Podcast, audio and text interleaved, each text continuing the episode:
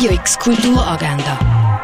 Präsentiert vom Club 94,5. Heute ist Freitag, der 13. Oktober und das kannst du heute unternehmen, ohne dass dir ein Unglück passiert. Im Film Anselm wird das Porträt von einem der innovativsten und bedeutendsten Künstler von unserer Zeit gezeigt. Das über den Anselm Kiefer. Schauen kannst du den Film am 2 und am 6 im Kultkino Atelier.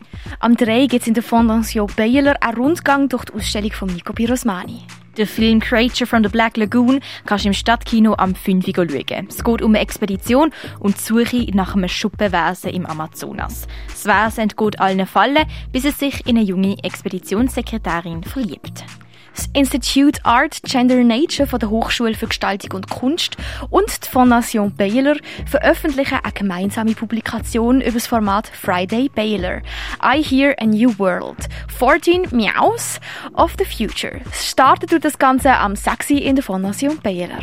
Performance Resurrect in Peace RIP zelebriert die Endlichkeit von allen Existenzen und befragt das politische Potenzial von einer möglichen Wiederbelebung. Stattfindet tut die am 8. in der Kaserne. Ein korrupter Geschäftsmann macht einen Halt in einem abgeschiedenen Bergdorf. Er strandet in einer Gesellschaft voller ehemaliger Juristen. Sie inszenieren mit ihm in der Rolle vom Anklagten einen grotesken Scheinprozess. Das Drama ist inspiriert vom Theaterstück Die Panne von Friedrich Dürrenmatt. Den Film kannst du am 9. im neuen Kino Basel schauen. Der Film Die verlorene Halskette der Taube läuft im Rahmen vom Kulturfestival Culture Escapes am halb sieben im Stadtkino.